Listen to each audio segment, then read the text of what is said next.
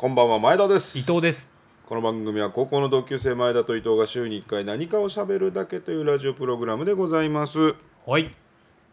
前田です。伊藤です。今週前田ですね。なんで2回言ったの、あのーすり込もうと思って。バイオレット・エヴァーガーデンって知ってる順平？何それ？アニメなんだよバイオレット・エヴァーガーデンっていうアニメがあって。うんあのねあの君の大好きなテレ東のディレクターの佐久間さんが、はいはいはい。ツイッターでもうバイオレット・エヴァーガーデンめっちゃいいとうん。いうの言っててああ、はいはい。俺も見たかったから見ようと思って、うん。でも調べたらその合法に見るためにはねネットフリックスに入んなきゃいけなかったの。うん。あネットフリックスだけでやってるやつなんだ。そうそうそうそう。で、まあ、僕ネットフリックスの無料会員やってなかったからおう。これはもう無料会員やろうと思って、うん先週の土日か？先週の土日ぐらいに、まあ、だから今週の日曜かな、うん、あのネットフリック入入ったんですよ、うん、で1話から見て、うん、まあ1話。泣く、へえそうなんだ。1話泣く。2話泣く。3話泣く。4話5話泣く。678910 10はもう泣きすぎてえずく。もうすごいよバイオレット・エヴァーガーデンマジで。どういう話なの？いやこれはねまあ言ってもいいけど言わずに見てもらいたいな。あそういう感じなんだ。まあ別にいい、うん、言ってもいいんだけど僕は全然前情報ほぼ入れずに見たの、うんうん。それで楽しく見れたというかああってすごい引き込まれて見たのであんまり言わずに見てほしい。じゃあそれ言わないでもらいたいわ。そうそうそうそう、あのね愛の物語なんですよ。ああ愛の話なんだ。愛の話なんですよ。でまあうん。でも僕が何を喋ってもチンプになってしまうのでもう見てほしいなっていう感じなんですけど京都アニメーションの作品なんですよ。京アニ。そうかネットフリックスだけど日本の作品なんだ。そうそうアニメ京都アニメーションのアニメでうん。京アニってアニメ好きは全員知ってるようなうん。超有名スタジオだけどうん。あのアニメあんま見ない人にとってはあの放火事件の被害に遭ったあったね。うん。うん、スタジオっていうことでうん。で京アニの何がすごいって絵が美しいんですよ本当に。うん。クオリティがとにかくやっぱ京アニの作品は高くて、うん。背景綺麗だしもちろん人物綺麗だし有名なところで言えば涼宮ハルヒだったりけいおんだったり僕の好きなのは日常とか氷菓とかあるんですけど、うんやっぱりね京アニの作品はいいですね。えー、ネットフリックスってその日本オリジナルもあるんだ。まあそうかあの全裸監督とかもそうだったか。あああれよ。あのーえバイオレット・エヴァーガーデンは普通にテレビで放映してたやつを、あそうなんだ。うん、今はネットフリックスで、あのーやってるっていうだけで今ちょうど映画が、映画か？2, ーん。本目の映画をちょうど今やってるらしくて、うん。まあ、それでも話題になっていると。へえそうなんだ。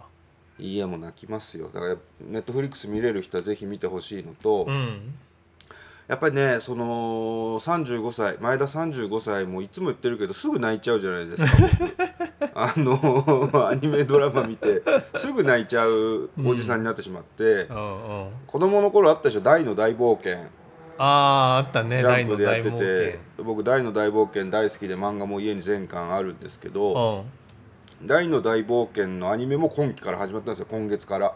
はいはい。新しいアニメが「大の大冒険の」もう「大の大冒険」の1話のオープニング見ただけで泣いちゃったからね。うわー30年経ったみたいなよくわかんない泣き方しましたよね。そこが泣きのポイントなんだ。30年かみたいな。そう。うん。いやなんかもう泣いてばっかりですね最近は。いやでも涙もろくなったね本当に。いやそれはよくわかる、うん。人の心を持たない人間として有名なあー。昔こう思ったらもう考えられないわ。なんか泣くとか。でも君の感情のフックはさ子供なんでしょ？今一番は。そうだね。うん。だからなんか子供もそうだしうん。なんかまあなんか主にはやっぱ子供なんだけどうんやっぱすごい涙もろくなったなと思うのは、子供が将来子供を産んだらみたいなのをうん。想像するだけでうん。ちょっと泣いちゃう えどういうこと？自分の子供が親になったらってあこと？そうそうそうそうそう。そのそれを思うと思うだけでももう泣いちゃうわ。それはどこにあどこに気持ちがあるんだろう？なんか生命がつながっていくところの神秘とかなのかうん。大きくなってくれて成長して立派になってっていうところなのか。それもあんのかもな。どこどこどこにあるんだろう？でなんかねそそのシーンを思い浮かべると、なんか嬉しい気持ちになるだろうなみたいなね、自分が一生懸命育てた子供があっていうことなのかな。一生懸命育てたみたいな感覚はあんまないんだけどあまあでもなんかこう大きくなって、まあ、もちろんさ子供を産みたいかどうかも分かんないし結婚するかしたいかも分かんないからうん。それはまあおまけみたいなラッキーだけどさそれそういうシーンに巡り会えたらね。うんでもなんかそれを想像するだけでちょっと泣いちゃうんだよね。なるほどね。あまあそういう想像例えば大学生とかねサラリーマンなりたての子供がいる親が想像するならなんとなくわかるけあどあ君の子供今いくつだっけ？今今1歳。遠いな。先の長い話だな。そうまあだいぶ先の先長い話だね。長い話だな。ああそうそうそうですか。まあそれおお互いにね少しずつ涙もろくなってきたということでですねうんまあ泣くのもなんか心をこう発散するっていうかあそうそうそうそう俺うん。泣くのって悪くないなってやっぱ最近になって思えてきたわ。泣くのってうん悪くない。泣くのって悪くない。なんかさあの汚れが落ちてく感じするね。ああわかるわかるわかる。なんかわかんないけど。うん。浄化してる気がするなんか埃っぽい器にお水入れてるようなイメージあるよねなんかね。あなんかさあのろ過されたものが出てるみたい 水素水飲んで？なんかパワーストーン首にぶら下げてみたいな。そういう話になりそうで怖いけど。な まあ皆さんもねうん。寒くもうだいぶ寒くなってきたんでしかも今回明日明後日の土日なんかはもう雨なんでしょ東京はあ東京は？そうか、うん。なんかもう今も今日も夕方今出たら寒かったわ、外なんか。そう。今日今朝からもう寒いしね。うん。冬も近いし。まあ衣替えあったかいもん出してうん。家でなんかネットフリックスとかアマプラとかうん。大の大冒険アマゾンプライムで見られるんであそうなんだ。大の大冒険見てもらいたいですけどもう見るねものが見るものがたまっちゃってさ全然前前田さんにおすすめした「This is Us」もさ結局ん「This is Us」おすすめしたでしょ？もう覚えてもいないだろうけど。あのアマプラの。ー ASS ですか？って聞いたやつだ。それは俺はそれを逆に覚えてないけど。This is us の us って ASS の方？ってあ穴の方って？そうそう。あ This is us なんかその これが穴みたいな。お前そんなの見てんの？って言った覚えがあるもん。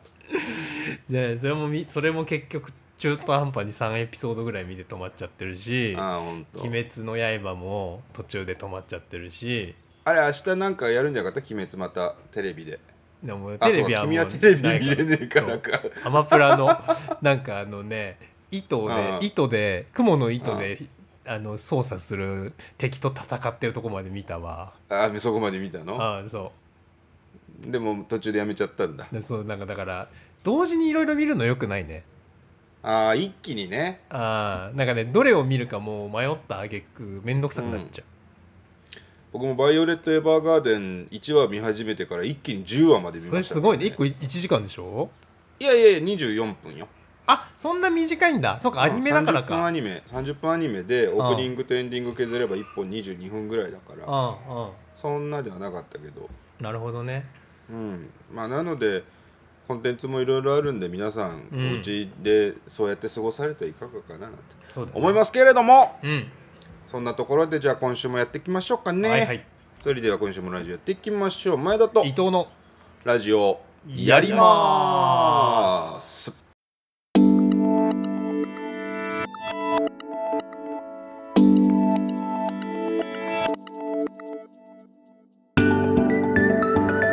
改めましてこんばんは前田です。伊藤です。10月16日金曜深夜25時を回りました。皆様いかがお過ごしでしょうか？今週もラジオやっていきましょやっていきましょう。髪切ったんすよ。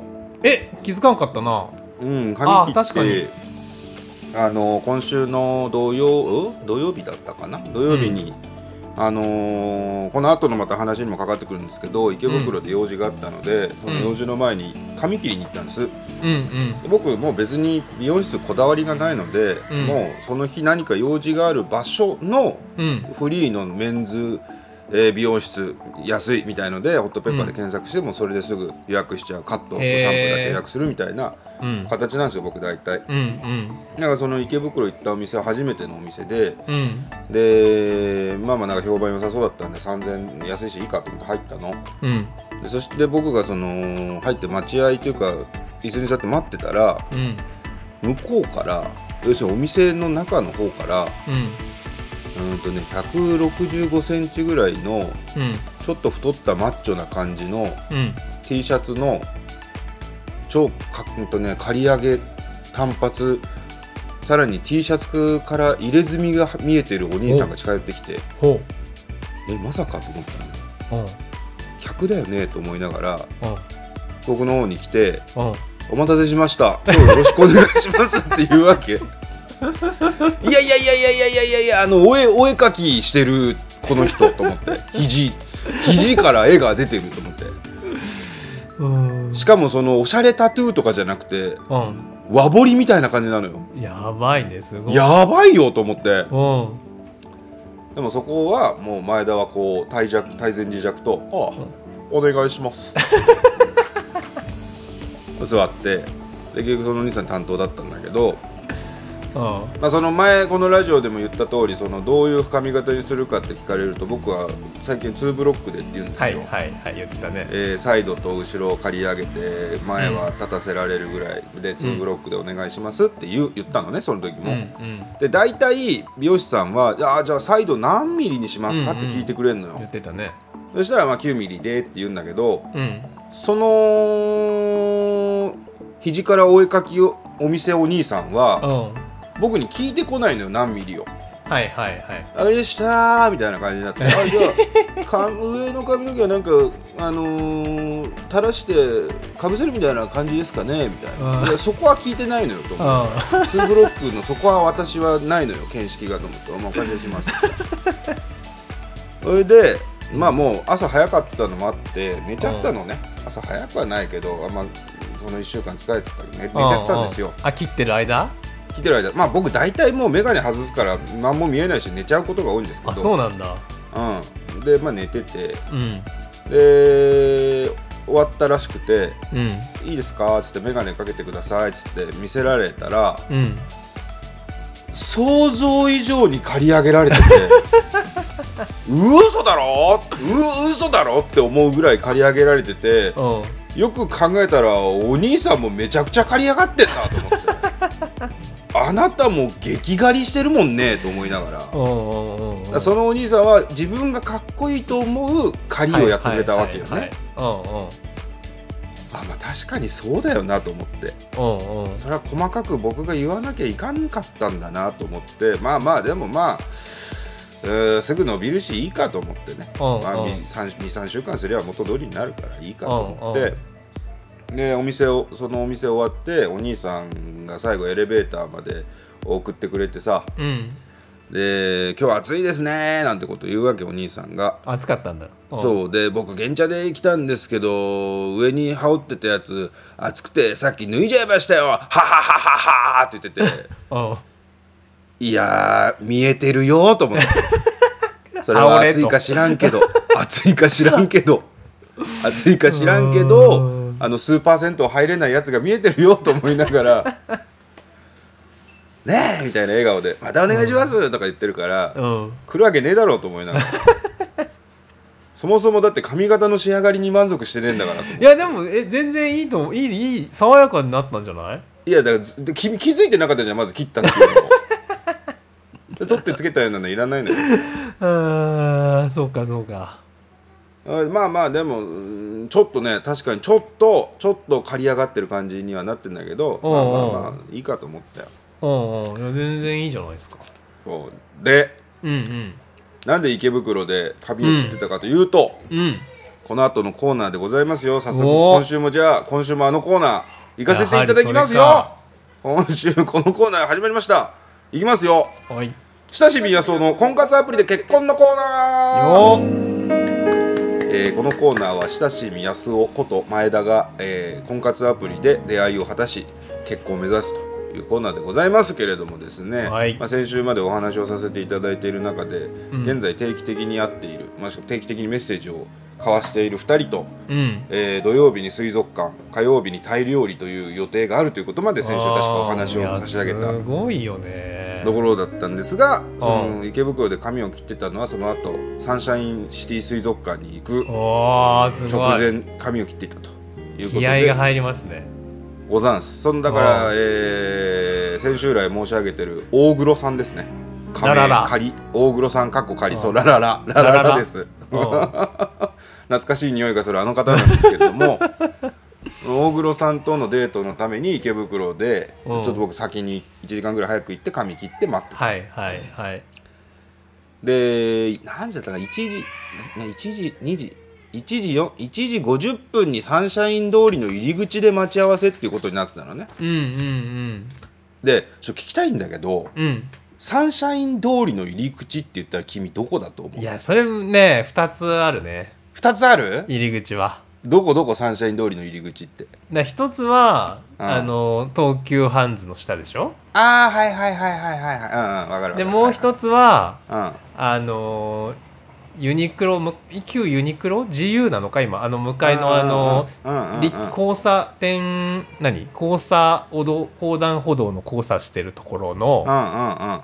あのあたりあのロッテリアがあるとこあロろでしょ？ッテリアあるところかな。ロッテリアとかなんかそこだよね。サンシャインあそこサンシャイン60通りって本当は言うらしいんだけどあ要はロッテリアとかあってあのゲームセンターとか映画館とかがあるあの通りのうん。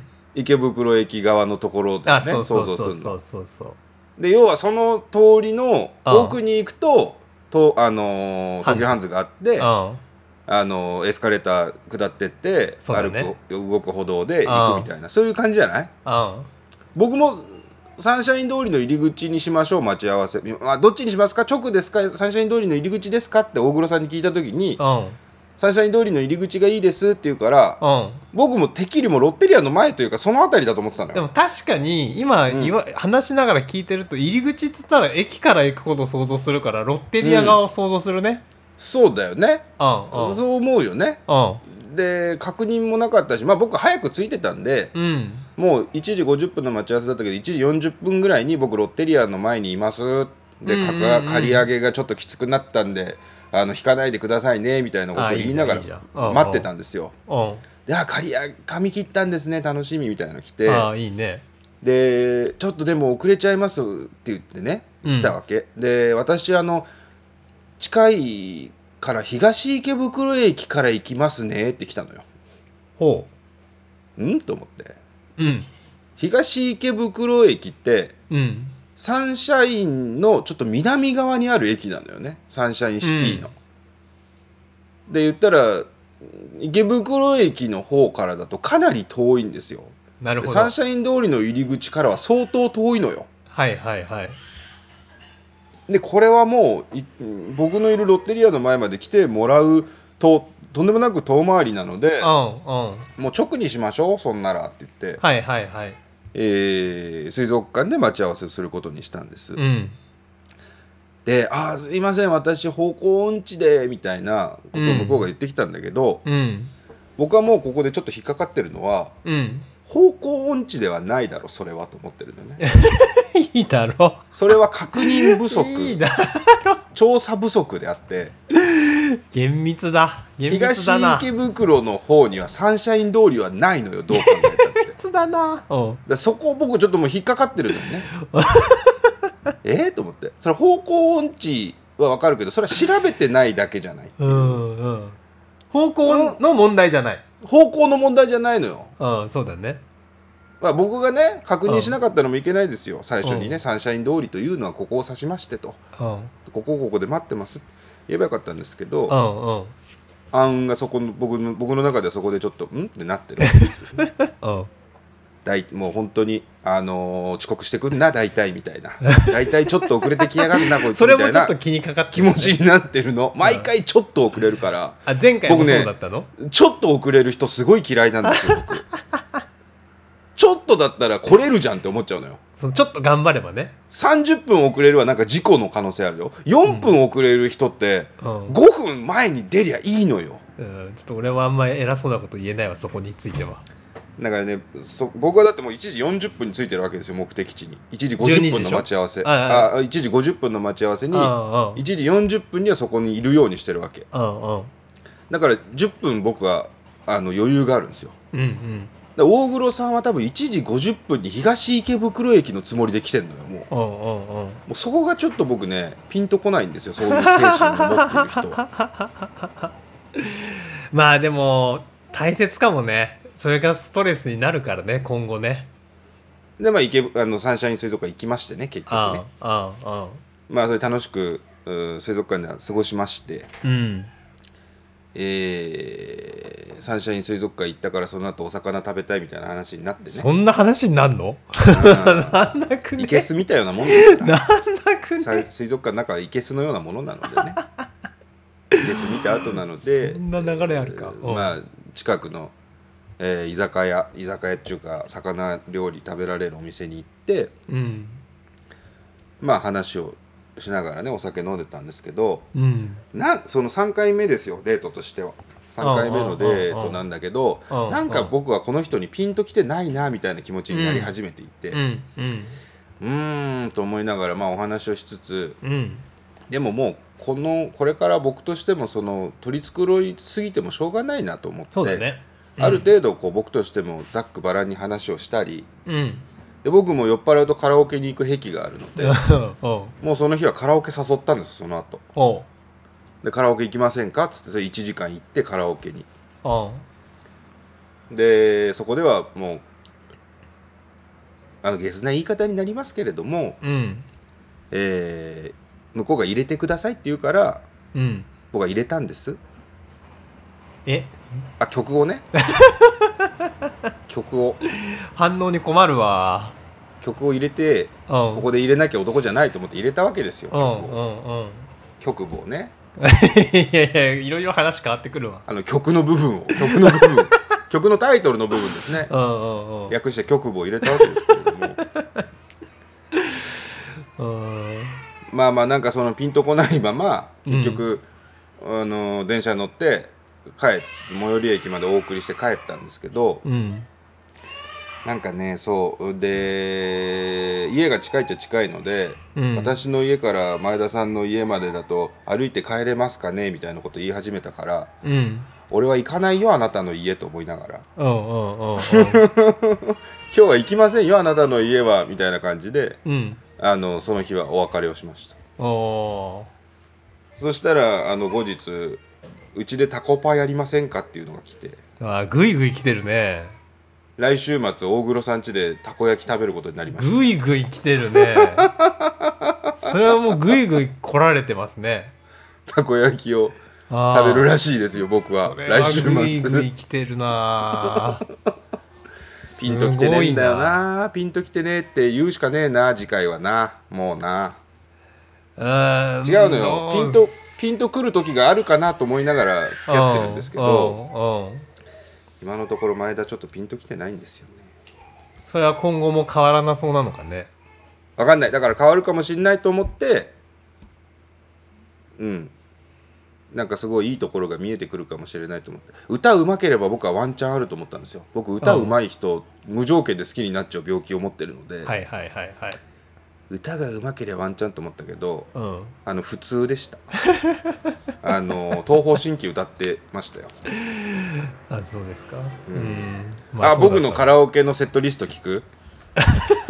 僕がカラオケでその日日歌ったのを発表していい？セットリスト。うん。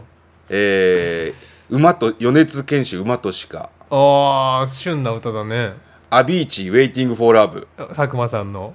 英語じゃん、えー英語。東方神起シェアザワールドえー、すごいそんなの歌えんだ。この後相手の東方神起を1曲聴いて、お前先に3曲歌ったの？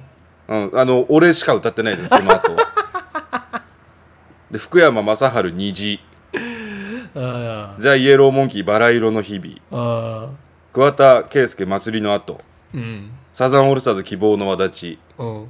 東京スカパラダイスオーケストラ銀河と迷路で終了でございます。あああれねあの大和なでしこね美女か野獣ね。あ美女か野獣ね。うん美女か。松島田中違いねそれね。はいはいはいはいはいはい。いやなので次回はたこ焼き食ってきますけど僕が食われ僕が食われそうな気がするのでちょっと身構えながら。行ってきたいなと気をつけないとね。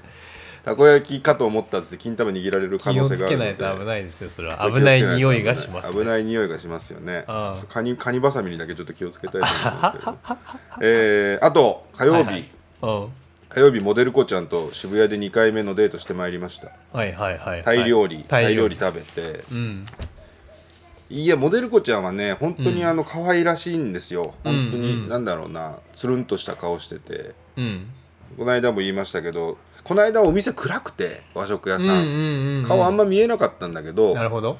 近くで見たらねなんかねカワウソみたいな顔してて可愛かったですよ。だから可愛さの可愛さの例えおかしいからうなぎからカワウソは。そううなぎ的なねなんかつるんとした感じの顔してて。可愛さのあれおかしいからねそうだよね。うん。でもなんか2回目のあのおデートだったんでちょっと前回とは違う踏み込んだ話もしようかなと思って結婚観であるとかあ家族の話とかを聞いたりしてたんです、あうんうん。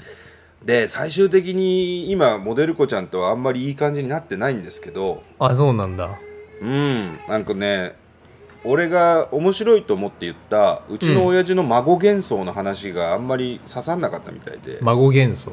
孫幻想。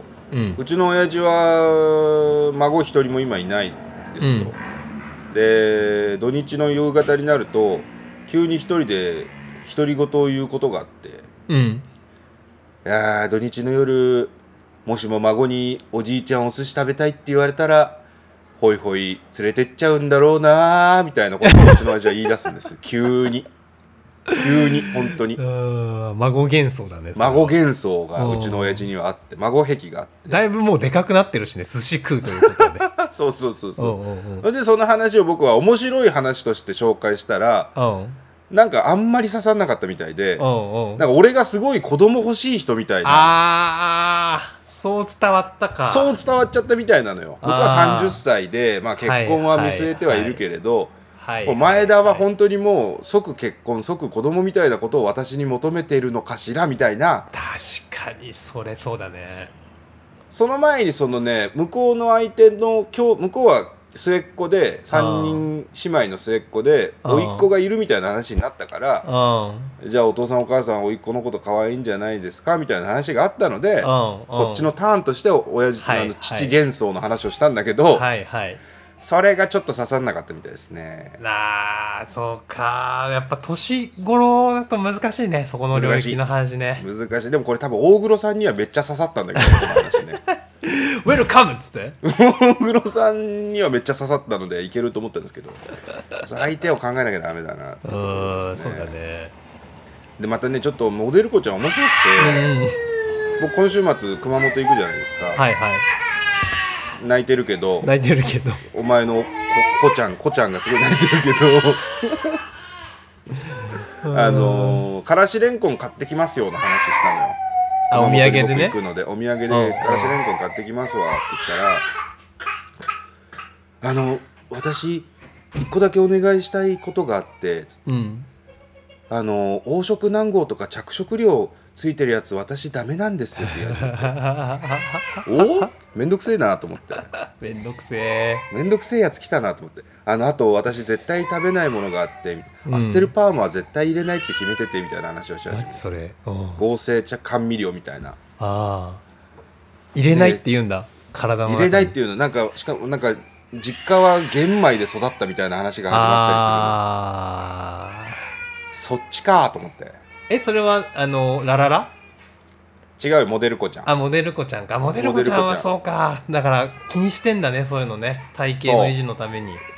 うん、体型の維持なのか分かんないけどあ僕ねその遅刻をする人とエセ科学に頼る人が大嫌いなんですよエセ科学かはちょっとわからんけどな。そう衛生科学か分かんないですよ。その発がん物質があるとかいうのはまことしやかに言われてる話なので信じる気持ちは分かるんだけどうん。でもそればっか食ってなければ人間別に大丈夫だっていう気持ちもあるんですよね僕。それはまあそうだね。からしれんこん1個黄色いの入ってたってうん。大丈夫だろうみたいな気持ちはあるんですけうん。どそれを気にされる方みたいで。いやーそうあとねモデル子ちゃんねお父さんが好きすぎるのよすごい。あー父親が完璧な人でみたいな話が始まるからあちょっと僕モデル子ちゃんもねピンとこなくなり始めている部分はある。難しいね。ただねこのあと一つまだあってほモデル子ちゃんとタイ料理2時間半ぐらい食べた後もうしょうがない。今日もやっぱちょっと今回もモデル子ちゃんあんま反応良くなかったからもう帰ろうと思って。うんうん。で渋谷の駅まで僕歩いて僕の最寄り駅っていうか僕の線の方が先に来たからあん。持って帰りますって話になったら、あれ？なんか乗らないんですか？みたいな話をしたら「ああ実はちょっと食べ過ぎちゃったんで歩いて散歩してから帰ろうと思うんです」みたいなこと言い始めて、うんうんうんうんなんか会社で健康促進？ん？ホームで？駅のホームで？違う違う違う外外渋谷のあ改札入るる前か。そう改札入る前、あじゃあ僕も一緒にああの散歩していいですか？みたいな。うんうん。原宿までを行って帰ってきたのよ散歩で渋谷から原宿まで歩いて渋谷に戻ってから渋谷に戻ってくる。1時間を散歩して帰ってきたうんうん。でそれはすごく楽しかった。う んそうそうか。そうか。お散歩は僕好きなんですねきっうんとすごかったな。手手握りたいなと思ったよでも。手俺手この子の手を今握りたいと思っ握らなかったの？た握らなかった。うん手を握ったら嫌われちゃうかもしれないと思って。ああそうか。聞けばいいじゃん。手を握っていいですかって。あ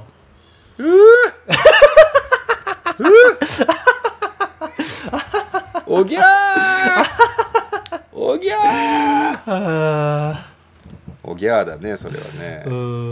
んまあでなんかうんモデル子ちゃんは LINE の返信の量と頻度がだんだん減ってきているのであそうなんこれはちょっとだそうこれはもう終わりの雰囲気が近づいてきてますね。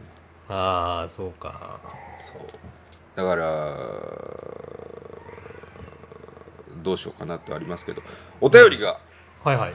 今週も来ておりますよ、うんうん。お便りお便りまたこの人から来ております。ラジオネーム親しみやすお。親しみやすおは俺なんだよ前田さん伊藤さんこんばんは。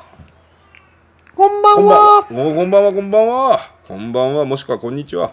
さて前回のラジオで前田さんが親しみやすお卒業宣言をしていましたがうん。その後プロフィール文は変更したのでしょうか？確かに可能でしたら変更後のプロフィール文にどのようなことを書いたのか教えてほしいです。うん。またプロフィール変更後にマッチ数は増加したのか否かも合わせてお答えしていただければと思います。うん。追伸。前田さんは親しみ安尾を見限ったかもしれませんが、うん。親しみ安尾は決して前田さんを見限ったりしません。いつでも帰ってきてください、ややこしいわ。親しみ安尾は俺なの。よ 親しみ安尾前よ。田じゃない誰かが存親しみ在するかの安尾よ。親しみ安尾は俺なのよ。ああ。のー、親しみ安尾うん。卒業しておりません。お答えしましょう。親しみ安尾は卒業しておりません。まだ親しみやすお親しみ安尾なんです。これなぜかというとですねうん。実はあのーいいねの数が急増してるんですよなぜか。あらまた。最初の1週間で19いいね来てその後1週間で23いいねしか来なかったのがうん。今週はすでに8いいね来てましてすごいね。マッチング数が急増してるんですよ。それ何も変えてないのに？あ全く書いてないですね。うん。わかんトランプ大統領が退院したぐらいしか原因は思いつかないんですけど。あいいねしようってなるかそうそう株価にね影響があるんじゃないか前田の前田の株価が急に上がってるわけですから今。なるほどね。うんそうそうそうなのであのー大黒さんにピンとこなかったりモデル子ちゃんとの終焉が近づいてたりするんですけどうん。今週は新規加入メンバーがすごく多いんですよ。8人もだっていいね来たんだもんね。そういうことですよ。8うん。人マッチングしてるわけですからね。うんうん。その中からちょっと4人ほど紹介していいですか、はいはい。今後のレギ今後のレギュラーメンバーかもしれないので。どういうつもどういう気持ちで俺はこれやってんの？どっち？本当にこの人結婚したいのかな？どう思う？この人どっちなんだろう？うこの人どっちなんだろうね。まずね1人目はねこの子がね一番可愛いんだな。30歳で営業をやっている人で。ほ最初にメッセージが向こうから来た時「競馬場お行きたいですよね」みたいなのが来たの。うおう。おおと思って「うん。競馬場好きなんですか?」って言ったら「そう内馬場で芝生でゴロゴロ転がってビール飲むのが好きなんです」あめっちゃみたいな。合いそうじゃん。うんめっちゃいいと思って。うんうんで旅行も好きだっていうから海外の競馬場の話だったり行った旅行先の話だったりその人は今年チベットに行ってきたとか言ってチベットの写真を送ってくれたりしながらなんかうん。いろいろやっていますね。だからこの子可愛いしかもね可愛い見た目もうん。美しい感じのうん。人ですよ。で可愛いなとうん思って。香港映画が好きだっていう話がありましたおあとねもう一人33歳の競馬好きっていうのもいてう競馬が今週競馬が結構来てて元彼の影響で競馬のジョッキーが好きになったっていう子がいて。戸崎ジョッキーがお気に入りらしいですよ。あーちょっと気気が合わないかもな。それはそこに関しては。いやちょっと戸崎微妙じゃない？どう？戸崎好きな人。いやもう分かんない。どうなんだろうね。でも彼女が競馬見始めた頃リーディングとかだったんじゃないの？あー俺だだやっぱ豊か 豊か豊かが好きであってほしい。戸崎と武豊が好きって言ってた。うんああそうか。まあまあまあまあまあまあうんそうだね。許せるジョッキーって誰なんだろう。松岡正美はダメ。いや松岡雅美逆にダメだね。一番ダメだよね。逆にダメだね。松岡正美ダメだよね。うん逆にダメ。うん。三浦昴生は？昴生三浦いいでしょ。逆にいいよね。うんいいいい。全然。今だよね。今いい。今三浦昴生だよね。あ今三浦昴生言ってんのはもう超花丸だねそれは。いいよね。いいよね。うん一番いいね。僕は僕がだって向こうに返したのが僕は三浦昴生とかが好きですねって返してるからね。うんうん。一番いい。それ女子がそれを言う言ってたらもう一番ね。センスいいいい。海老名はやりすぎだよ ね。海老名もダメだね。海老名はやりすぎだよね。海老名はでもガチ感が漂ってていいよね。うん そうそう。でただ僕から質問してばっかりであっちが全然質問してこないのであやりとりでね。放置しました僕から。うんうんうん。で今一番向こうからメッセージが飛んでくるのが35歳のグランドスタッフですね。成田空港勤務。おお今お仕事大変そうだねでも。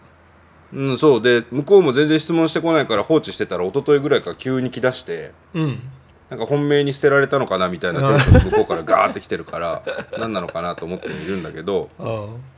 そうなんかグランドスタッフさんってなんか4 5金2級みたいな4金2級とかなんかそういうのがあるらしくて、うん。で今便数も減ってるし、うん。休みの時どうしてんですかみたいなことを聞いて、うん。なんかなんか別の場所に行ってたりするんですみたいな別の勤務があったりするんですって言うから、うん。なんか特別な場所行ったりしましたって聞いたの。うん。文脈の中ではそのなんか面白い勤務場所があったら面白い教えてくださいって言いたかったんだけど、うん。急になんかスイッチが入っちゃったのか、うん。私の特別な場所ですかみたいな感じになって うん。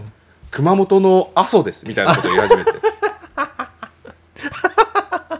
阿蘇の緑阿阿蘇の緑と空の青さが私を癒してくれますみたいな。うん。で俺が今週末熊本に行く話をしてたからそれが来たらしくて、うん。私の特別な場所熊本をどうぞ楽しんできてくださいみたいなことを言い始めたから なんだこのアナザースカイ女はと思って。アナザースカイ女が一番今グイグイ来てますね僕。うん。そうですか。であと一番面白かったのが最後なんですけど、うん。35歳広告みたいな人がいてお向こうから来たんですよいいねが。うんうん。プロフィールが素敵で写真もユーモア溢れていていいねしてしまいましたみたいのが来てうん。来たぞと思って。あ来たぞ釣り針に引っかかってるのが来たぞと思って。あ うんああんな写真でごめんな僕はねこう35ってやって、もう大口開けてる写真ですけどう。んあんな写真がいいって言ってくれるなんてもう神様のようですねみたいな話をしてたら、うん。あんな写真だなんて親しみやすおさんらしいですみたいな。親しみやすお信者が一人おると思いながら 親しみやすおらしさって何なんだろうな。そうお前は俺のこと知らんだろこう2ターンぐらいしてたら 僕の仕事のねうん。仕事要するにプロフィールが素敵でっていうのは僕の仕事のことなんですよ。プあーロフィールだって仕事ぐらいしか書いてないから。うんうんそれであの前田さんのお仕事だと忙しいんじゃないですか？みたいな話が降ってきたから、いやうちの職場はもう小さくて全然、あのそんな忙しくないんですよって返信したら、うん。一切メッセージが来なくて あからさまだな。すがすがしいわと思って。すがすがしいと思って、すがすがしいね。うん、親しみやすをやめます 親しみやすをやめた方がいいと思う。だって引っかかるのがこういう人なんだもん。うん確かにね。まあまあただ面白いのでうん。そういう人が来るのも面白いなと思いつつうん。今後もやっていきたいんですがうん。あの3週間4週間もう来週で1ヶ月になるんですけど、うん。前田のモチベーションがだんだん下がってきていることは否めない忙しいんだもんだって。もう。いや忙しいわなそれや家でりとりが、じっとしてたね、い家でじっとしてたいのよ。デートも入っちゃうしそのメールメッセージのや LINE り取りももめんどくさいのよ。あるし。めんどくさい。そうだよねだって。めんゲどくさいのよームとかする時間を削ってるわけでしょそれでそういうことだよ。まあまあでもしょういいです楽しいからねうんうんうんうん楽しいからやらせてもらってますけど、まあ、今後もじゃあちょっとご報告をさせていただきますのでよければ、うん。親しみ安尾以外もメッセージをいただければと思います、あの前田はこの女に行くべき行かないべきみたいな。ね、そうだね。そ具体的なアドバイス欲しいね。こうしてみたらどうですかみたいな、ね、そうそういうのもいただければ。女性陣特に。はい、あうん。のみみんなのおもちゃだと思ってですね。前田シミュレーションゲームの駒だと思って やってみてくれればと思います。うん先輩ちょっと前田と伊藤って10回言ってみて。前田と伊藤前田と伊藤前田と伊藤前田と伊藤前田と伊藤前田と伊藤前田と伊藤前田と伊藤前田と伊藤前田と伊藤のラジオやります。やります。昨日ね、うん。やっとというかまあやっとでもないんだけどそのずっと気がかりだった仕事が一つ終わって。うん。お疲れう様でした。ん。まあそれもさあのまあ終わってっつうか始まったんだけど。何たんですか？どういうこと？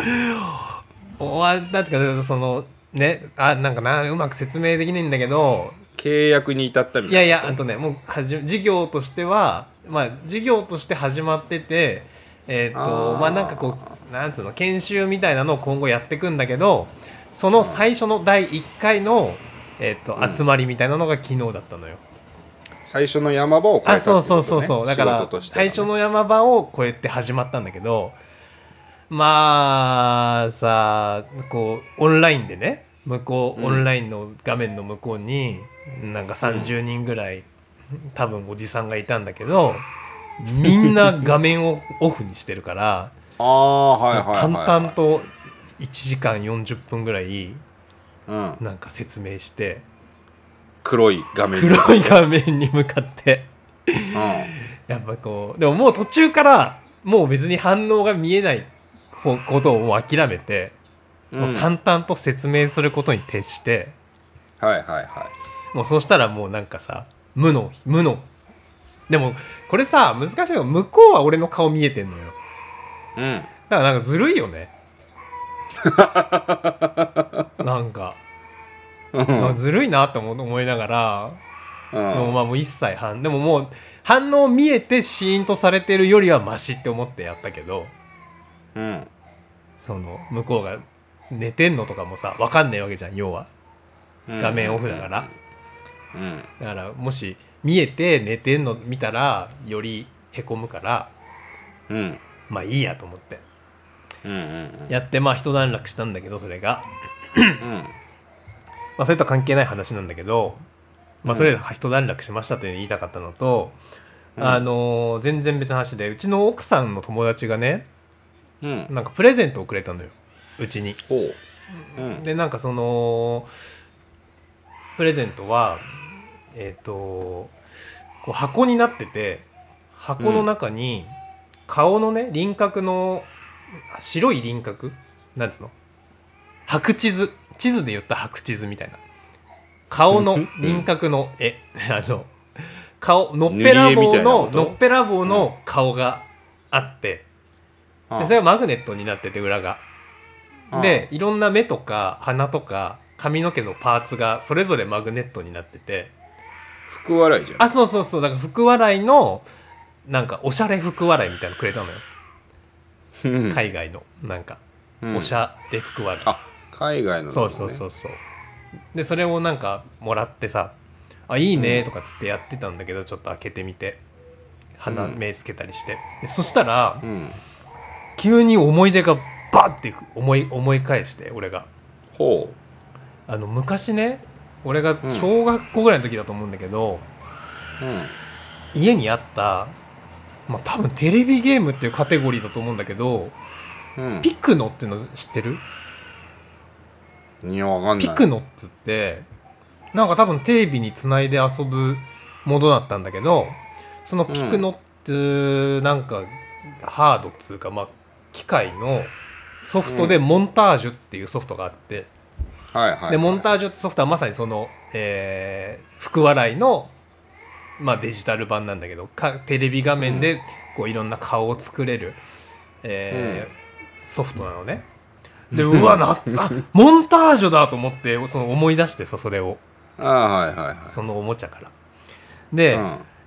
あー懐かしいなと思って画像検索して Google でね、でそしたらモンタージュのそのソフトの箱の写真とかそのソフトの裏側の写真とか出てきて、うん。うわ懐かしいと思ってでまたいろいろでそこからあピクノっていうそうだピクノっていう機種だったと思ってその辺もまたいろいろ画像検索していろんなものを発掘して懐かしい気持ちになってたのね。うん。ででこれ兄弟もさうちほらいるからいたからいるから、あ多分兄弟も覚えてるかなと思ってそのうちのうん。妹と弟と母親が入ってる LINE グループつか LINE があるんだけど親父は入ってない親父はねスマホ持ってないのようちああなるほど。そうだから LINE ないのようちの親父は。うん。だからそこにねその写真を送ったの。うん。これ覚えてるっつって。みんな覚えてるかなっつって。そしたらうちの妹が懐かしいっつってすぐ反応してきて、うん。でそのモンタージュは覚えてるけどどうやって遊んでたか忘れたっつって言ってて、うんだそうだよねっつって懐かしいよねとかっつって言って。でもなんかこんなゲームもあったよねみたいな感じ結構盛り上がってたの俺と妹で。うんうんで、あのーあ懐かしいねっつって。で俺がそのセーブカードっていうねなんかまあプレステの昔あのメモリーカードってあったじゃん、うん昔のプレステの。うん。でああいう感じでデータをセーブするカードが別にああるやつだったんだけどそのセーブカードってこういうのもあったよねっつってそのセーブカードのあのパッケージの画像とかまたそこに投下してたの。でうわ懐かしいとかって言ってて言ってたらそこにうちの弟があの既読ピッてまた増えて弟入ってきて「ああったね」っつって「なんかそういうゲームあったよね」っつって言ってんだけどそこに弟が、あのデータ消して順平が妹に 激怒された記憶あるわっつって言ってて。ほうほうほうほうほうほで俺もそのその俺と俺は全くそれ覚えてないわけ。ううん。で妹も全然そんなのあったか忘れてんだけど、うん。なんかさあのーひどいなって思って俺。ひどいことしたんだな ひどいことしてたなっていうことを思い出してうん。なんかそういう記憶の扉開けんのってやっぱいいこと悪いことあるなって思ったね、いやそれも含めていい思い出なんじゃないの？いやでもさでおな,、まあ、なんかなんか遠い頭の片隅で覚えてる気もするんだけど、データ消すってさ非道だよね。いや知らんけど。非道極まりないでしょ多分。なんか理由があ多分意地ったんじゃない悪してでしょ。なんかあ意地悪してたの？うん多分そのそれは非道だ報ね復としてでしょ多分。報復か攻撃としてでしょ。ああそれは非道だね。だね前田さんもよくさゲームやるしさお兄ちゃんとかいたからさデータ消す消されたとかあるのかなと思ってああデータ消す消されたはわかんない。覚えてないけど。非道なことで覚えてるのは、えっ、と僕は兄弟に対して、うん。あの貸本屋をやってたんですよ。えどういうこと？あの僕が買った漫画うん。僕のお小遣いで買った漫画うん。を僕の机の上に並べてうん。これ一冊読むのは30円。すげえな貸本屋業を僕はす一時期やってたことがあって。うん。でうちの妹が払わないって言うから、うん。じゃあ初めの一歩でうん。笑った回数かける10円かどっちか選ぶ。もし笑わなければお前はタダで読めるけれども笑った回数かける10円だっつって。すげえな。で分かったって言うから妹が読み始めて、うん。妹が全然笑わないので、うん。あのくすぐりに行ったりしてあましたあそういうねそういうオチなのね微笑ましい微だろ。笑ましい微笑ましい。そそれで儲けてたら非道だったけど。うん、でもこの間の妹とこの間先週妹と飲んだ話したじゃないああですかしてたね。その時言い忘れた1個エピソードあって、うん。僕の美貌録的にここで喋っておくと、うんうん。妹と僕同じ高校じゃないですか、うんうん。まあ君も同じ高校だけど、うんうん。でうちの妹は高校時代せ中学時代成績あんま良くなくて、うんえーう僕らの高校に入るのは絶望的だって言われてたんですよ、うんうんうんうん。内申点が良くないので、はいはいはい。だ大概4か5しかない子が行くところにうちの妹は3か4しかなうんうくて、ん。通信簿がね、はいはい。でダメだって家族にも言われてたしみんなにも言われてたけど、うん。お兄ちゃんが、うん。僕がね僕がその妹の受験の前日に、うん。お前が俺と同じ高校に入るっていうことになるわけだからって言って、うんこれを聞けって言って、うん。急にスピッツの「蛍」を弾き語りし始めたの。急に。かっこよ。それをうちの妹はすごくいい思い出として覚えてるって言って。だこの間カラオケに妹と行った時に「お兄ちゃん蛍歌ってよ蛍」って言われて、うん。こうこうこういう思い出が私はあるんだっつって、へえすごいはあね俺の記憶の扉が開くといい思い出しかない。しかもその妹関連はな。そう僕は本当に妹にとっていいお兄ちゃんね本当そうだね。そう、まあでもその時前田さんは高校生だったってことだもんね。だから迎え高一入れる側高一のねそうそう。あ「Welcome to our school」はいみたはいいはい。な感じだったんだと思いますよ。でなぜ「蛍」を歌ったのかもう全くわからないですけど。あ そういうテーマの歌でもないしなそうそうそう「時を止めて」だから「君の笑顔が」だからよくわかんないですよね。まあそうだね。まあでも兄弟っていいね。そういう意味ではね。無理くりまとめたな、前田と伊藤のラジオや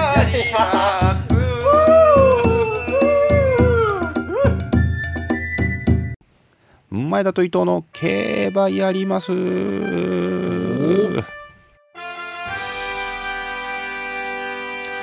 えー秋の G1 シーズンがですねうん。始まりまして前回のはい。スプリンターズステークスから予想をしております、はい。こんこの秋はですね、うん。あのーちまちま1000円ずつかけてもつまらんという声が あったこともありあの各々好きな金額を好きなだけ買って最終的にプラスならいいねとうん。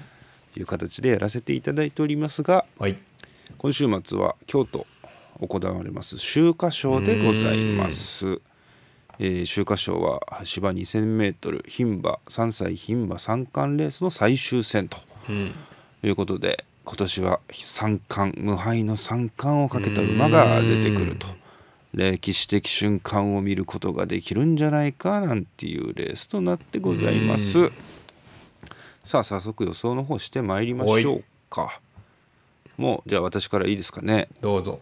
本命はもう7枠13番デアリングタクトですね、うーん。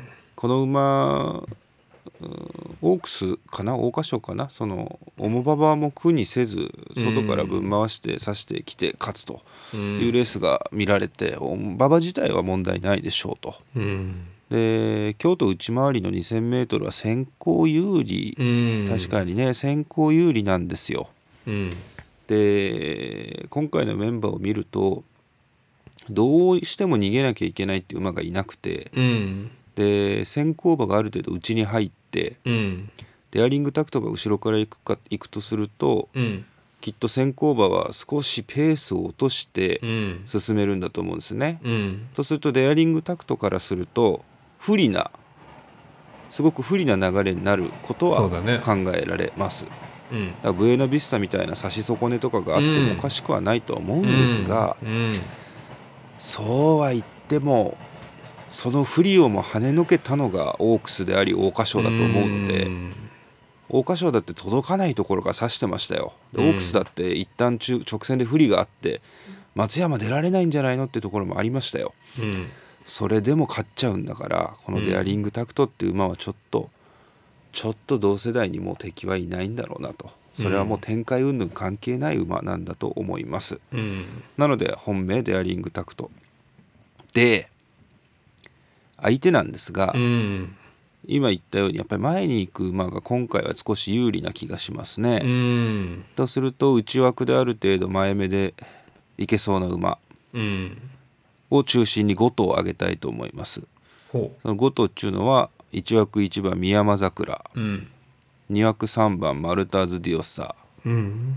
えー5枠当番クラバシュドール。うん6枠12番マジック・キャッスル。うん8枠17番ウィン・マリリンうん。この5頭を23着につけた3連単20点を500円ずついこうと思います。お合計1万円。リア・メリアの取り捨てについては伊藤君が喋った後にちょっと検討しましょう。うん。あれリアメリアは入れたんだっけ？入れておりません。ああ切ったのね。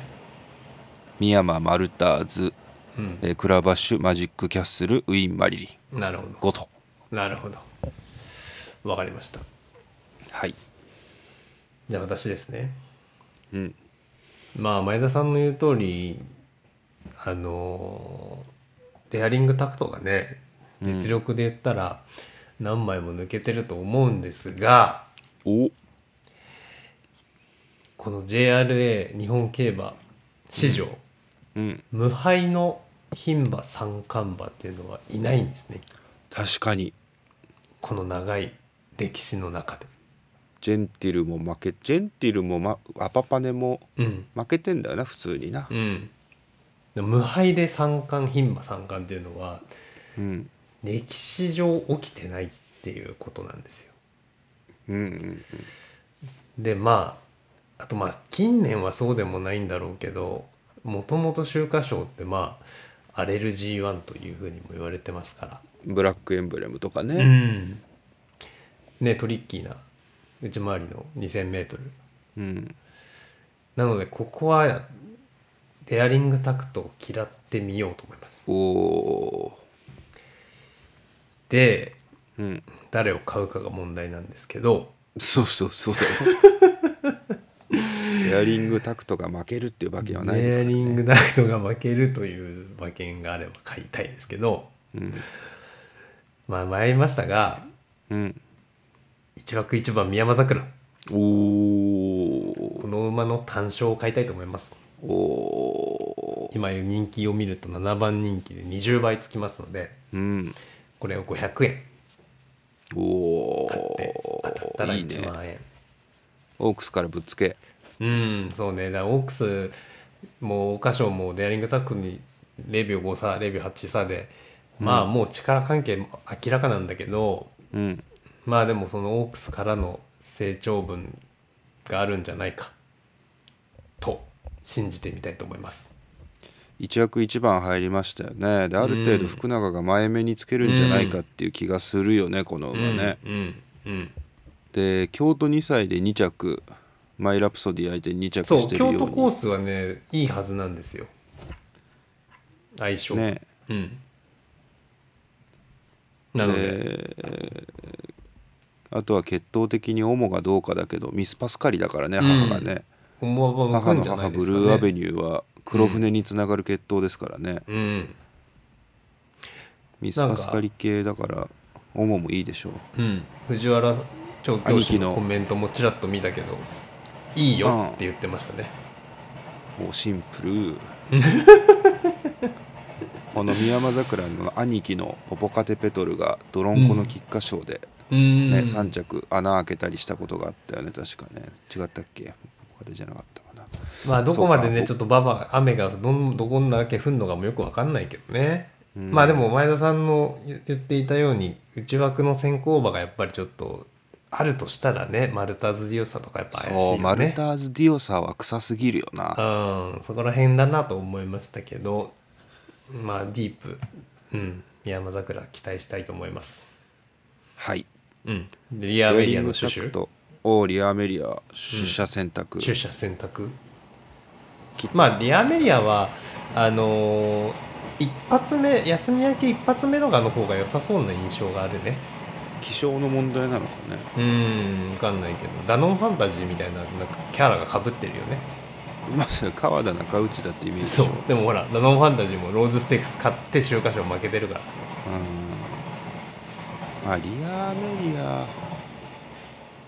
あのローズステークスで買うのはいいと思うんですよ。うん。馬券的に美味しいから、うん。でもローズステークス強い勝ち方したからってここで飛びついちゃうのはうん。もうなんか2番ダサいとダサいっていうあれだよね。あのもうそこで手のひらは返せないというか。まあ前走はね確かにあの先行してねそれまで全然そうそそう。れまでのレースと違うレースっぷりだったから。客室転換があってね、うん。ただ2着馬がムジカだったっけローズステークスはねうん小倉の500万下で2着になったような馬がうん。2着になるようなレースレベルだったって考えるとうんローズステークスよりも今年はシオンステークス組の方がレベル高いんじゃないのかなっていう気がしますね。ね。まあ、クラバシュドールを拾ってる時点でローズステークス組なんですけど、そうだね。まあ、うん、ディオサがやっぱ一番匂うね。その逃げ残り逃げター残ズディオしサスロ3番手ーでいければ。2番手3番手で田辺が残せば、でも花もあるんじゃない？この感じだったらどうだろうね。花どう行きたくないのかもしれないけどでも行く馬本当にいないね。いない。逃げウ馬いない。ィン・マリリンも外枠だしないかないだろうな。この一番外のアブアブアブレイズもあ先行くかもし行馬だけど、れないねうんこれ気になるのはミスニューヨークがどう動くかっていうのがすごく僕気になっているんですよ、ミスニューヨークはあのデアリングタクトと同じ杉山厩舎。ああそうかそうか。うん。同級者で人気薄か？同級者なのよ。でミスニューヨーク長岡を乗せてきてるんだよね。うん。長岡ジョッキーケイティ・ブレイブとのコンビで最近ね、うん花が開きつつありますけれど、杉山厩舎考えるとミスニューヨークがなんか展開がデアリングタクトに向くようになんかやるような気がしないでもないけどねどうなんだろうねそのさ旧車同じオーナーだったらさそれができるじゃん、ラビット的なね。はいはいはい。でもオーナー違うからね。まあね、うん。ただどうだろうな、うん。まあそれはあんのかな。うん。まあでもスローでしょうどうしたってこんこんなんはね。秋華賞って結構ハイペースになることは多いらしいのよ。京都内回りは先行があのー有利だっていうのはみんな10期分かってるから、うんうん先手の取り合いになりがちなんだけど、うん。今年はデアリングタクトが後ろから来るっていうのが分かってるからみんな前でゆっくり行くだろうな。ああそうだよね。あー横山武史あたりがアホこアホこけばあと酒井流星あたりが頑張ってくれれば。まあでもなどんな展開でも全部外から、うん、もう差し切っちゃうのが一番ありそうな絵だよね。それを見たいですね。秋華賞はデアリングタクト。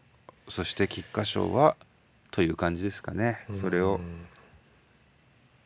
競馬界のいいニュースが続くことを少しそっちの方を期待してしまいますそうだね。あそれではじゃあ日曜日、あはい。えー3時半頃ですかね秋華賞うん。皆さんよろしければ見てみてください前田と伊藤のラジオをやります。では皆様からのお便りを募集しております。お便りは前田伊藤ラジオ at gmail.com まで。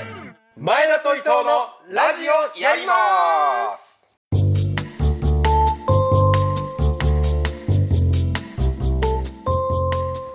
エンディングです。今週もラジオやってきましたがいかがでしたでしょうか？あのーマイク導入しました。そうそうそうそう、うん。アマゾンプライムデーに合わせて、今までは2人で会って録音してたのでマイクそうね。1個でよかったんだけれども、うん。今これからは別場所録音が増えるんでうん。今まで使ってたマイクは僕が引き取って、うんうん。新しいマイクを伊藤君が買ったと。うんうんどうですかね？聞こえ方が良くなってうんねればいいんですけど、だからちょっと今日のラジオがどんな風に仕上がるかというのは気になってますけど、気になるところではあるんだけれども、うん。さっきの順平ゾーンの間うん。ずーっとお前の子供の泣き声が入ってたよな 多分。ずーっとおぎゃって今もおぎゃってる？今はね収まってるね。収まったね。うん。あと親父が喋ってるとそう、うん。前田さんのトークゾーンで入ってきたしね部屋にねあなんかちょっと後ろズームで今繋いでるけど後ろがちょっと明るくなった。そうそう。あの時ねね乱入してたのよ、乱入してたんだ。うなんでなんなんか前のさだって今までもうズームというかうんつないで遠隔で録音してたけど、ん。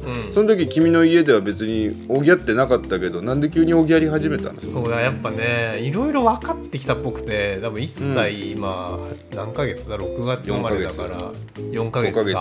あ5ヶ月4ヶ月か。でねあのーいろいろ多分分かってきててうん。あの俺がこの部屋さなんつうの書斎通貨1個違う部屋にいてで隣に今があるんだけど、うん。俺がこの中に行って何かしてるとかうん。パソコンでなんか仕事してるとか、うん。いることが分かるとうん。泣くんだよねめっちゃ。出てこいっつって。いるのは分かってるんだぞっつって 犯人に投稿を呼びかける刑事なんだ。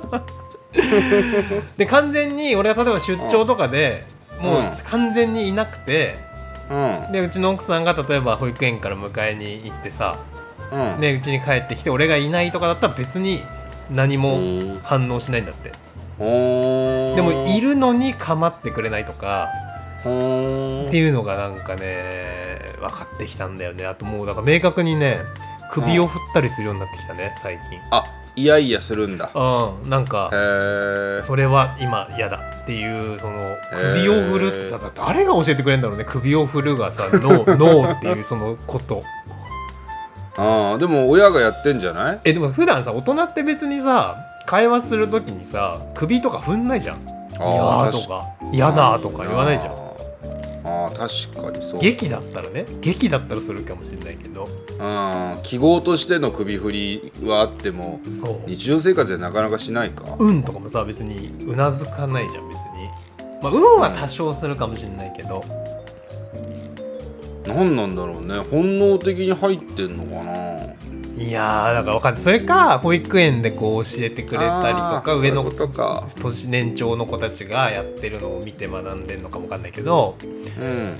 不思議だね本当に。どんどん。面白いな。うん。それ矢をさ首を縦に振るでさ、うん。イエスを首に横に振るっていう教育を今から君が例えばしたらさ、うん。そうなるのかね。だってインドはそうなんでしょ？あインドはそうなんだ。インドは確か縦がインドか忘れたけど縦がノーノーなんだって。面白。そうだから日本で育育つとそうなるってことなんだろうね多分ね。プレイステーション5が今度発売されるんですけどうんプレステ5日本のさプレイステーションって丸がイエスで×がノーじゃないですか。うんうんうんうん。丸×三角四角があって、はいはい。でも海外は×がイエスで丸がノーなんですって。あそれが PS5 かうん。ら海外の仕様になって、あうん丸が×丸がキャンセルで、うん×がイエスになるらしいですよ。なんか見たわ全世界的にそうなるんだって。ああなんかすごいよねそれもね。すごいでしうょん。日本から生まれたゲームなんだけど海外が主流になってうん。海外の仕様に合わせられてう日本は不便になる。あイエスとノーの意思表示が逆になっちゃうんですよね。ん丸と×の意味がね。丸と×の意味が。丸と×の意味変わってくのかなこれから。プレステに合わせてかもしんないね。その海外のテストの採点とかだとさうん。チェックっていう感じでさあの日本だとこうバッテンするときにこうレテン中かナイキのマークみたいなのやるじゃないですか、つけるね。例みたいな、あれ海外だとチェックで OK コレクトって意味なんだよねあれね。ああ丸しないんだだから。丸しない。丸はむしろそのここ間違いですよの丸付けの方が意味があるんだあって。だから海外の人にとったらそのイメージだから、うん。もう丸はダメ×は OK で見えるらしくて。そういう意味では君の子供のその首振りとうなずきもうん。何か逆に教えたら面白いことになる。教える意味はないけどな。混乱するからな将来な。この友達との間で、はいお前海外海外仕様だなみたいな いや海外仕様すかキーコンフィグお前キーコンフィグでなんとかしろよみたいな話になりそうですけどああキーコンフィグね。キーコンフィグで丸と×を逆にしなきゃいけないよみたいなねね。ことになりますけれどもね。そうそうそう。プレステ5買うんですか前田さんは？いやなんかいい面白いソフトが出てからですね。僕うん。PS4 買ったのだってだいぶ遅かったしだって。あそうなんだうん。そんなすぐ別にハードを買うほどのゲーム好きではないので面面白いソフトが例えばだから龍が如くの新しいのが出ますよとかなったら、そこのタイミングでやっと買うんじゃないですか、ね、なるほどね。なんかすごいんでしょ？もう予約で全然買えなくてそうそうそうなんかものすごい金額になってるとかっていうああ話だよね。その転売のやつがね。うんうんうんうん。大変だねそれもね。うん年末商戦に合わせてっていうのもあるんでしょうけど、はいはいはいはい。ね。どうなってんだろうね今その工場の問題とかコロナ関係でね。あーそうか。工場のララインとかは動いてんのかしらねちゃんとね今のあもうでも、まあ。もう発売すんの？そろそろ。11月の2週とか3週じゃなかったあーじゃあもうそろそろなんだ。うん。もうそろそろですよ。あー。PS5 ですからね。もうね。早いもんですよ。PS5 早いもんですよ、まあ、だからうん。君の子供の話から PS5 までうーん。飛んできましたけど。も、うん。どうですか？滋賀の生活は慣れましたか？うん。まあ先週と変わらずだな。基本さもう平日は家にいる時間が圧倒的だしうん。そうだね週末。まあでもやっぱね週末とかいいなと思ったのは、うん。あのー近くに川が流れて川っつうか、まあ、川か。あのー堀堀みたいなのがあって堀っつうのか、あのーなんていうの？水路水路がある。うん水路っつうかなんつうんだろうな広場っつうか。広場？変わってくるけど変わあってくのね川に沿ってこうずっと歩ける広場みたいなのあって。河川敷みたいなあそういう感じかな。そうそう。でそこでなんか先週末なんかファーマーズマーケットみたいなのやっててさ。でそういうとこ家のすぐそばだからそこ行ったりしてて、うん。で子供もちょっと歩けるようになったから最近、だかうーんらもうなんか放牧して歩かせたりしてんだけど。うーん。夜間放牧。まあ日中だけどね、あ本うん、だそそういうのはやっぱさ人少ないし車も通んないからさ当。うん。東京だとなかなかでできなかったけど、まあこうん。っちだとそういうの伸び伸びできていいなみたいなのはあるね。うんうん、うん。なるほどね。じゃあ子供もあれだ順調にうん。生育していってるわけだ。なそうだね。だから 気になるなんか子育てとかめちゃくちゃやっぱしやすいなと思うんだけど気になるのは、まあ、彼が多分関西弁をは喋るようになるんだろうなっていうことだね。おー。もうあの保育園の先生とかやっぱさ朝送っておくとうさなるほどね、「おはよう」みたいな感じだし。あ本当。そうそうそう。あのー喋ってるの聞こえなんか喋ってるのはやっぱ関西弁。なんか滋賀だから京都とかに近いのかね？わかんないけどそのうんイントネーション、まあ、やっぱり関西なまりだからそれにうん。やっぱりこうねひそこで言語を聞く機会が多いんだろうから。奥さんもあれになってんじゃないの？か地元の言葉が出るようになってんじゃないの？そんなことはない？ああそうね。だからおあの親御さんつうかその親、ん。ご両親と喋ってる時とか、まあ、友達はそんなに今近くにいないからあれだけど、こっちの人と喋る時はやっぱね関西弁になってるから、うんうんうん。まあ、家ではね標準語だけど、うんううんん、でも息子は今一番言語を吸収する時期だもんね。そうなのかね、うん、だからまださ喋れないけどそのうちしたらしたらさ喋るようになるわけじゃん、うん。多分その時の喋りのイントネーション「おはよう」とかなんだろうな。俺はおは「おはよう」「おはよう」じゃん。うん。関関東は。俺は「おはよう」って言うけど僕は多分「おはよう」って言うんでしょ？多分。おはよう、うん、おはよ「おはよう」って俺は「おはよう」って言うけど、ううんうんうんうん。その戦いが始まりそうだよね。こんばんはーってボケてくるかもしれないよね。お前がおはようっていうのに対して。こんばんはーってボケてくるかもしそれない。のボケのセンスとかも磨かれたらもうすごい。親父としてはちゃんと突っ込まないといけないわけでしょそこで。うだよね。ツッコミなのか教育なのか分かんないけどな。朝。朝。みたいな朝。朝みたいなこと言わなきゃいけない。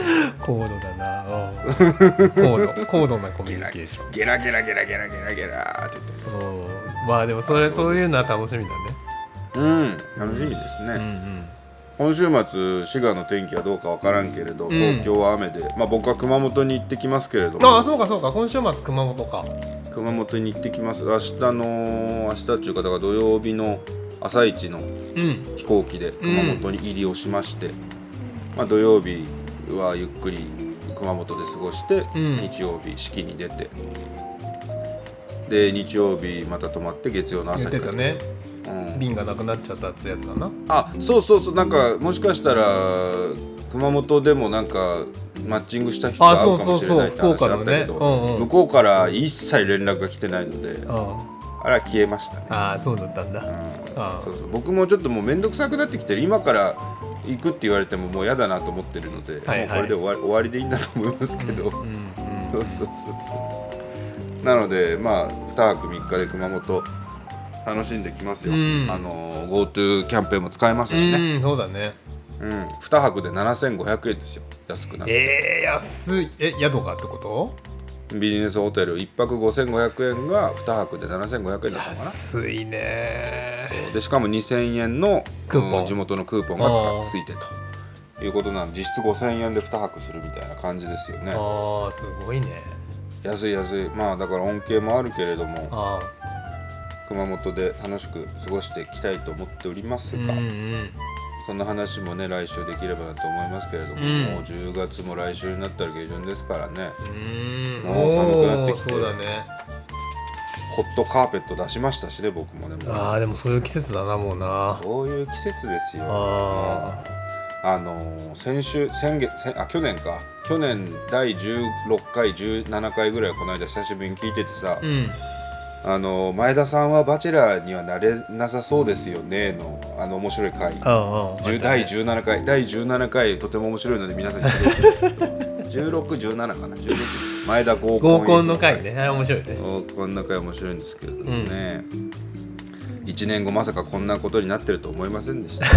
だから1年で人間いやなんかやろうと思うといろんなものが変わるんだなっていうのをねああなるほどね。アクションしてるという意味でね。うんそういう感じますけどうね、ん。まあ皆さんもあの興味があれば、ん。マッチングアプリんやってみたらいいと思いますよ、うん。あのやるなんて楽しいと思う。うんうんうん。な結婚してない相手がいないなんか寂しいっていう人はやってみてもいい。